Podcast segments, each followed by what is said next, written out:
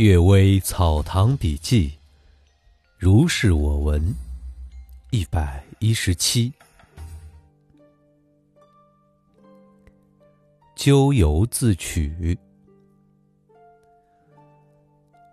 一个官宦家的子弟，家财极富，那些无赖假装同他亲热，引诱他饮酒赌博，出入歌舞欢场，没有几年。竟然断了炊烟，面容憔悴而死。病情垂危之时，他对妻子说：“我被人迷惑以至于此，到阴间一定要告一状。”过了半年，释梦给他的妻子说：“我不能胜诉了。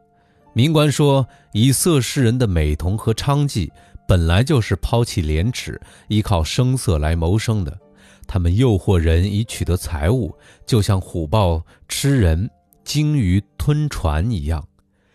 但是人不入山，虎豹怎么能吃？船不去航海，鲸鱼怎么能吞？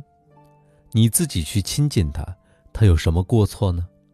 只有淫邪亲密的朋友，如同设置陷阱来等待野兽。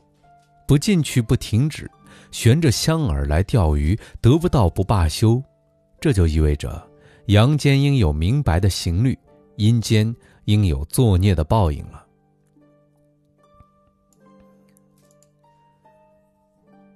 又听说有一个书生亲昵一个狐女，生痨病而死，家里人清明上坟，看见一个少妇洒洒祭奠，焚烧纸钱。俯伏着哭泣的很悲哀，书生的妻子认的是狐女，远远的骂道：“死妖精害人，雷早晚打杀你，你还要假慈悲吗？”狐女整饬衣襟，从容的回答说：“凡是我辈女求男的，这是财补；杀人过多，为天上律条所不容；男求女的，这是情感。”沉溺过度了，因此导致伤生。正像夫妇的互相爱悦，酿成疾病而夭亡，结局由自己造成。鬼神也不追究理论那种男女情欲之事。姐姐为什么要责备我呢？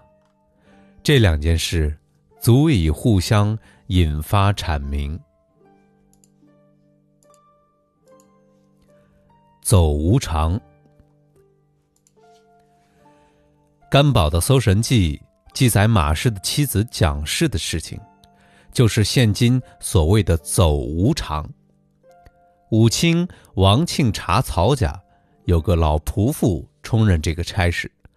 先母太夫人曾经问起阴司追捕，哪儿会缺乏鬼卒？为什么还需要像你们这样的人呢？这个老仆妇回答说：“病人的床榻必定有人四面守护。”阳气炽烈，鬼族难以接近；又或者有真正的贵人，他的气旺；有真正的君子，他的气刚，鬼族尤其不敢接近；又或者带兵主行的官员，有严峻酷烈之气；强横凶猛的人有凶残暴力之气，鬼族也不能接近。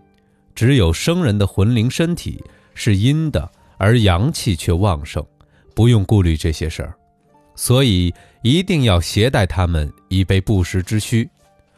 话说的颇近情理，好像不是乡村老妇所能够杜撰出来的。鸟鸣可惜。河北河间有一个世家的住宅上，忽然有十几只鸟哀鸣盘旋，它的声音很是悲哀。好像是说，可惜，可惜。大家知道这不是一个好兆头，而无法猜测预兆着什么事情。几天之后，才知道是这个人家的儿子出卖住宅偿还赌债。鸟啼叫的时候，就是写契约的时候。难道是他的父祖的魂灵所凭借的吗？作为人的子孙的，听到这件事。应当警惕深思了。